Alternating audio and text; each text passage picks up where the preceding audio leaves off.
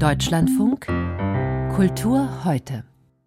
Buchstäblich körperliche Kritik an den gewaltsamen Verhältnissen, auch an der gesellschaftlichen Funktion von Kunst, das machten Aktionskünstlerinnen wie Marina Abramovic weltweit berühmt.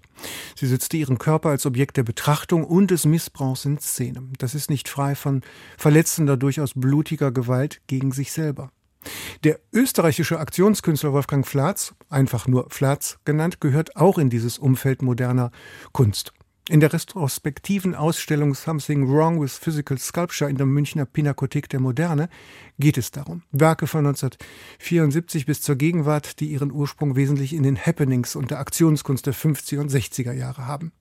Judith Leister traf den Künstler und auch den Kurator Bernhard Schwenk. Es fällt schwer, zu den Kunstwerken von Wolfgang Flatz Distanz zu halten. Sie drängen sich einem auf auch rein physisch. In der Münchner Pinakothek zum Beispiel muss man sich durch ein Dickicht von freischwingenden Boxsäcken kämpfen, um in die Ausstellung zu gelangen. Bodycheck heißt diese Installation von 1992. Dahinter öffnen sich zwei dunkle Räume voll spektakulärer Eindrücke und Effekte. Aus einem von Kugeln durchlöcherten Auto brechen Lichtstrahlen. Ein Motorrad dreht sich wie eine glitzernde Diskokugel.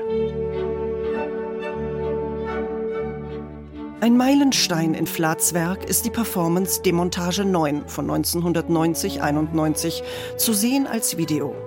Darin lässt sich der Künstler wie ein Klöppel an einem Seil zwischen zwei Eisenplatten hin und her schwingen, bis er das Bewusstsein verliert. Sodann tanzt ein Paar bis zur Erschöpfung Wiener Walzer. Bernhard Schwenk, Kurator für Gegenwartskunst an der Pinakothek, verantwortet die Ausstellung und schätzt an Flatz dessen Unbedingtheit und Direktheit.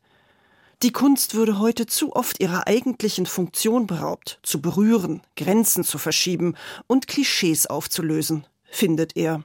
Ich habe den Eindruck und beobachte, dass die Kunst vereinnahmt wird sehr stark. Das ist das Kapital, das ist der Kommerz, das können auch gesellschaftliche und politische Strömungen sein. Es wird als Aufreger benutzt und so weiter.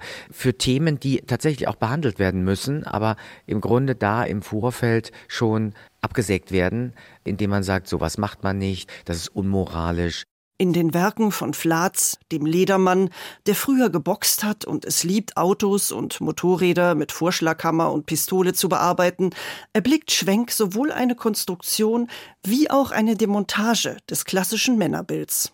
Flatz ist ein weißer Mann, er ist ein alternder Mann und da gibt es eine ganze Menge Vorurteile, Klischees. Gerade in dieser Ausstellung kann man das differenzierte Sehen lernen. Diese Kombination von Maskulinität und dem Tod, der Verletzlichkeit und der Beschädigung. Er bedient manchmal auch die Klischees vordergründig, um sie dann auch wieder zu zerlegen.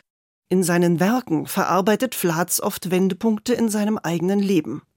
2014 hatte der heute 71-Jährige ohne eigenes Verschulden einen schweren Unfall, wie er im Interview erzählt. Ich bin jetzt im letzten Viertel meines Lebens und ich lebe auch nicht besonders vorsichtig. Ich fahre Motorrad. Es könnte mir morgen was passieren. Und ich habe vor zehn Jahren einen Unfall gehabt, wo ich an das Messerschneide stand. Und das hat mir die Endlichkeit, meine eigene, also die physische, hat es mir sehr klar gemacht. Seine Unerschrockenheit, auch angesichts des Todes, bestätigen zwei Werke von 2018. Sie inszenieren Fotos der halbverwesten Totenschädel aus der 500 Jahre alten Kapuzinergruft in Palermo im Stil von Andy Warhol.